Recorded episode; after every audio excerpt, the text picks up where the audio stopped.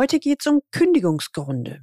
Ich möchte Ihnen aus meiner Erfahrung die acht Top-Gründe erzählen, warum gute Führungskräfte kündigen. Erstens, was, wenn im Vorstellungsgespräch falsche Versprechungen gemacht werden? Zweitens, der entscheidungsschwache CEO bzw. Vorstandsvorsitzende. Oder auch drittens, die Unternehmenskultur in ihrem Wirkungskreis ist nicht mehr die, die sie mal war. Aus dieser Folge werden Sie mitnehmen, warum die besten Führungskräfte kündigen und was Sie selbst dagegen tun können, um nicht frustriert weiterzuziehen. Willkommen zu meinem Podcast Leben an der Spitze für erfolgreiche Geschäftsführer und die, die es werden wollen. Ich bin Gudrun Happig und finde für Ihre individuellen Herausforderungen an der Führungsspitze Lösungen, die ganz allein für Sie gemacht sind und wirken.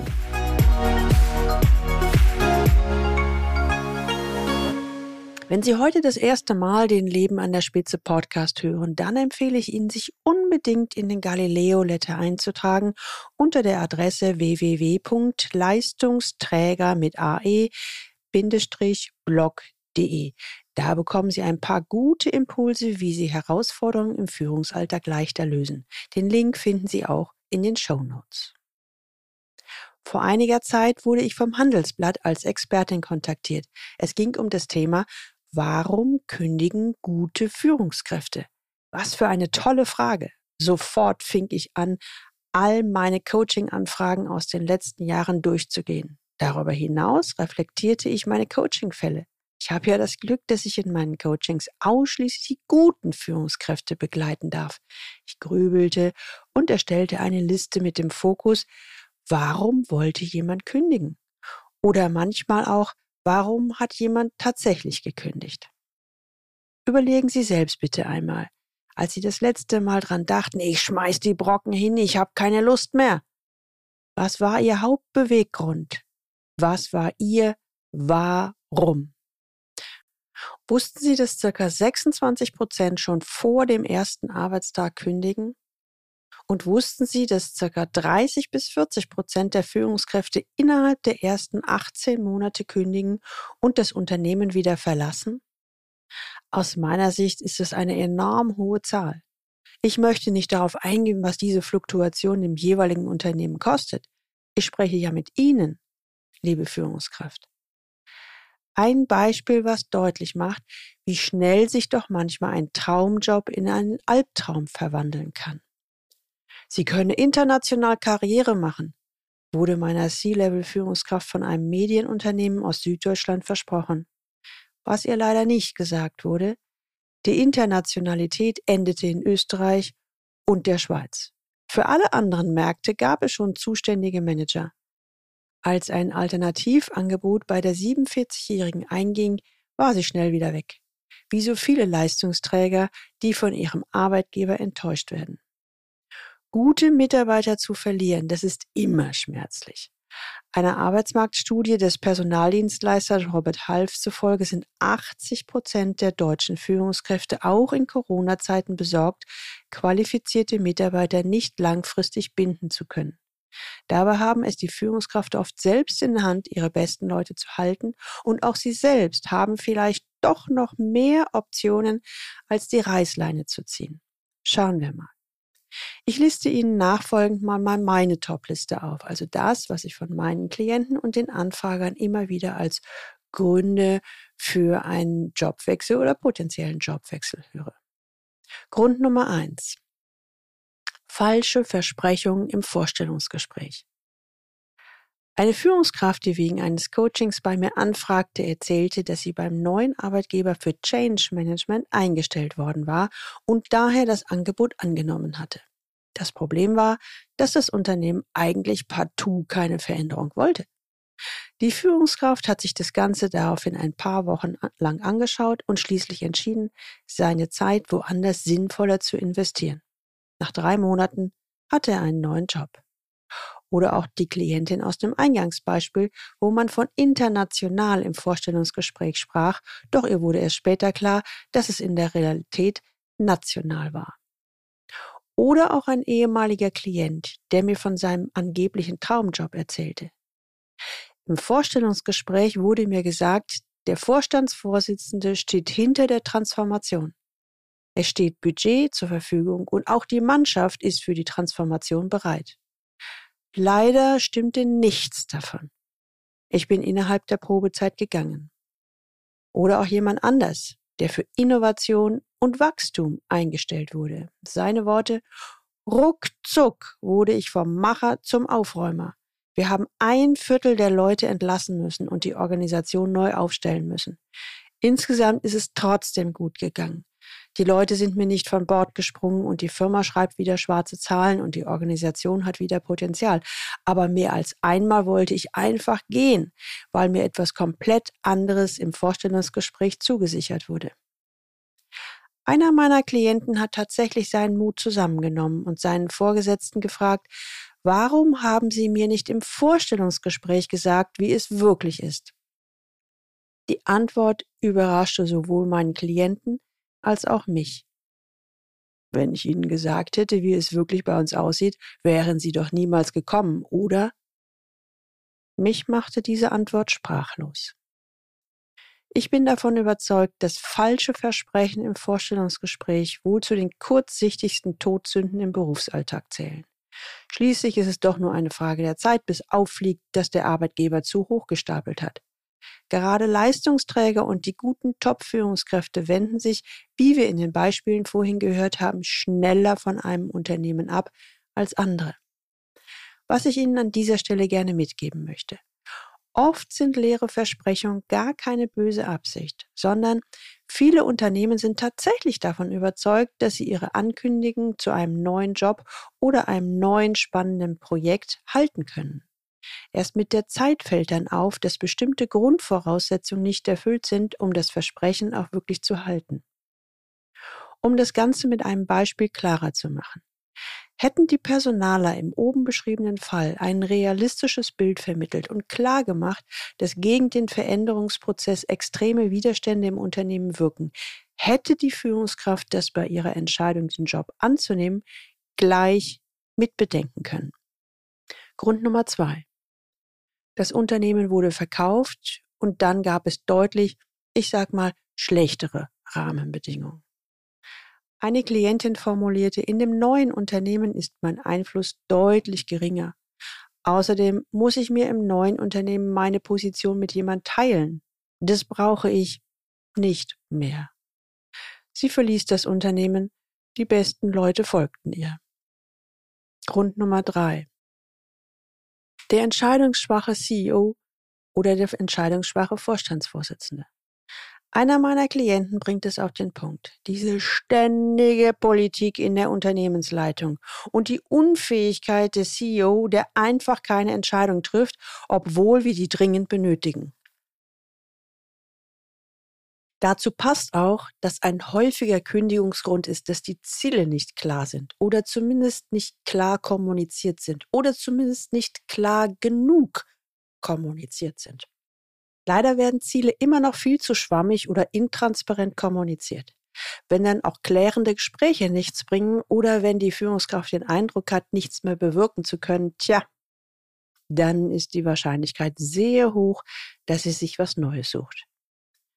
Einer meiner Klienten kam ins 1 zu 1 Coaching, nachdem er genau aus diesem Grund gekündigt hatte und jetzt eine neue Perspektive entwickeln wollte. Grund Nummer 4. Die Unternehmenskultur passt nicht zu Ihnen. Ich komme immer wieder zu dem Schluss, dass die Unternehmenskultur letztendlich einer der ausschlaggebenden Faktoren ist, ob wir uns im Unternehmen wohlfühlen oder nicht. Früher habe ich immer gesagt, wer drei oder mehr Jahre in einem Unternehmen bleibt, hat etwas mit der Unternehmenskultur zu tun. Es scheint zu passen in Anführungszeichen gesetzt. Was aber, wenn sich die Unternehmenskultur ändert? Eine Klientin war über viele Jahre sehr glücklich in ihrem Unternehmen, einem DAX-Konzern. Doch nach neun Jahren stellte sie fest, es geht nicht mehr. Es ist nicht mehr mein Unternehmen. Alles, was mir mal wichtig war, gibt es hier nicht mehr. Ich bin zunehmend gestresst, auch mit meinem neuen Vorgesetzten. Was tun? Überlegen Sie und reflektieren Sie bitte sehr genau. Verändert sich die Kultur nur in Ihrem Bereich Oder findet im gesamten Unternehmen ein Kulturwandel statt? Eventuell besteht die Möglichkeit, in ein anderes Kulturteam, so sage ich das mal, zu wechseln.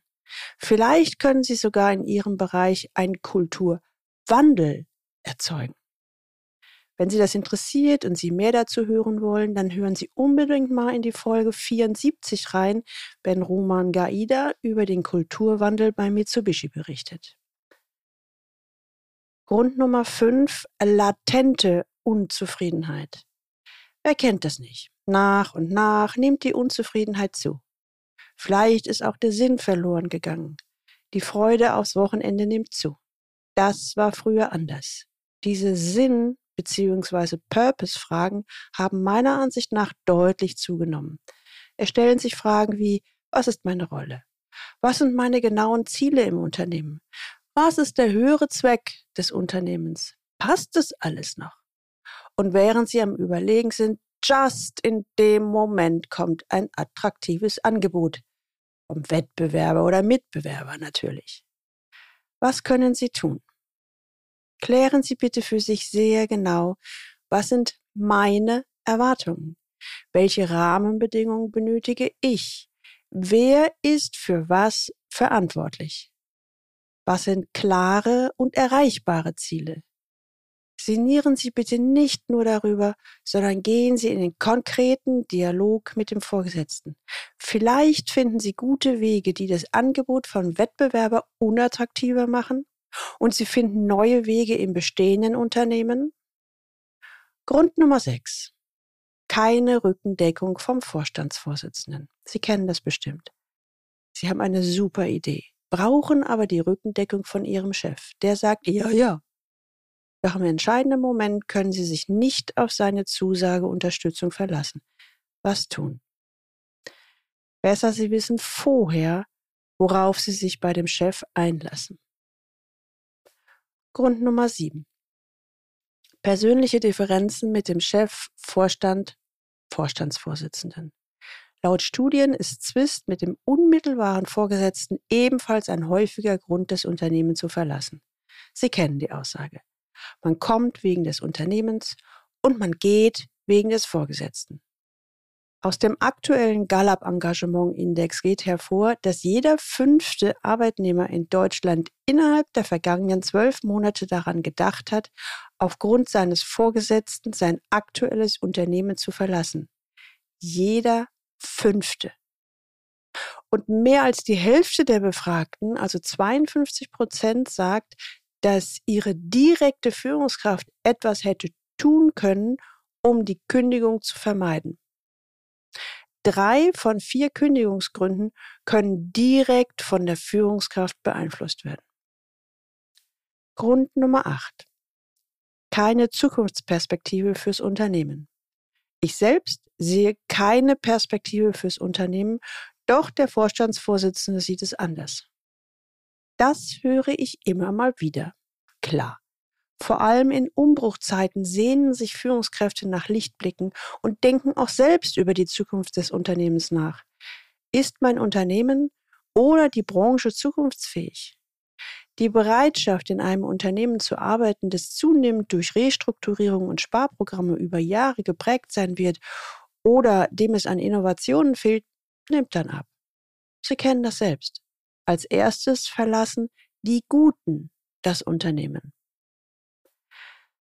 Was können Sie selbst tun, wenn Sie in dieser Situation sind? Sprechen Sie mit Ihrem Vorgesetzten, sprechen Sie Ihre Bedenken aus. Achten Sie bitte darauf, wie ist die Reaktion. Im Idealfall geht er auf Sie ein. Mindestens formuliert er, dass das Unternehmen mit Ihnen als Top-Führungskraft auch in Zukunft plant werden ihnen Entwicklungsangebote gemacht. Das sind jetzt die acht Kündigungsgründe, die mir eingefallen sind. Jetzt stelle ich Ihnen die Frage, bei welchen Gründen haben Sie sich wiedererkannt? Vielleicht erinnern Sie sich an verschiedene Situationen, in denen Sie gekündigt haben oder mindestens kurz davor standen. Wenn Sie das also auch kennen, dass Sie sich manchmal überlegen, boah, ist es das gewesen? Sollte ich besser kündigen? Soll ich das Angebot vom Mitbewerber annehmen? Dann können Sie Folgendes tun, so als pragmatischer, Praktischer Tipp. Erstens, wenn Sie sich in den Sondierungsgesprächen für einen potenziellen neuen Arbeitgeber befinden, dann nutzen Sie das bzw. die Vorstellungsgespräche, um bereits im Vorfeld möglichst viel herauszubekommen, was Sie später erwartet. Nutzen Sie ebenfalls die Chance herauszufinden, passt es? Also passen Sie mit Ihren Vorstellungen, Eigenarten, Stärken und Schwächen zu dem Unternehmen. Passe ich zu der Unternehmenskultur? Passt die Unternehmenskultur zu mir? Wenn Sie da mehr zu dem Thema hören wollen, dann hören Sie unbedingt mal in Folge 37 rein. Hier geht es um die C-Level-Auswahl, wie Sie den Job bekommen, der zu Ihnen passt. Zweitens, wenn Sie schon länger im Unternehmen sind und Sie merken, aus welchem Grund auch immer, es passt was nicht, dann suchen Sie bitte das direkte und konstruktive Gespräch mit Ihrem Vorgesetzten. Am besten nutzen Sie folgende Feedback-Formel. Im ersten Schritt formulieren Sie auf der Verhaltensebene, was Sie erlebt haben. Beschreiben Sie sachlich und konkret bitte ohne Bewertung. Zum Beispiel, ich bin jetzt dreimal mit einem Vorschlag zur Strategie XY zu Ihnen gekommen, doch ich habe bis jetzt noch keine Entscheidung erhalten. Im zweiten Schritt formulieren Sie bitte in Ich-Botschaften statt Du-Botschaften. Hm, als Beispiel, mir ist aufgefallen, dass dies in den letzten Monaten schon mehrfach passiert ist. Im dritten Schritt formulieren Sie einen klaren Wunsch bzw. gewünschtes Verhalten. Ich wünsche mir von Ihnen eine klare Entscheidung bis zur nächsten Strategierunde für die Weiterentwicklung unseres Innovationskonzeptes. Drittens. Diese Kündigungsgründe treffen eventuell auf Sie selbst zu. Aber was ist mit Ihren besten Mitarbeitern? Vielleicht ist auch hier gerade jemand auf dem Sprung. Jetzt sollten Sie aktiv auf den Mitarbeiter zugehen und das offene Gespräch suchen. Jetzt sind wir am Ende. Teilen Sie doch gerne diese Episode auf allen Kanälen und leiten Sie weiter an alle, die für Sie wichtig sind. Kollegen, Mitarbeiter, Freunde, auch gerne auf LinkedIn. Insbesondere, wenn Sie jemanden kennen, der sich gerade überlegt, ob er kündigen sollte. Abonnieren Sie unbedingt diesen Podcast, damit Sie die nächste Folge nicht verpassen. Und jetzt wünsche ich Ihnen viel Freude beim Leben an der Spitze. Ihre Gudrun Happich.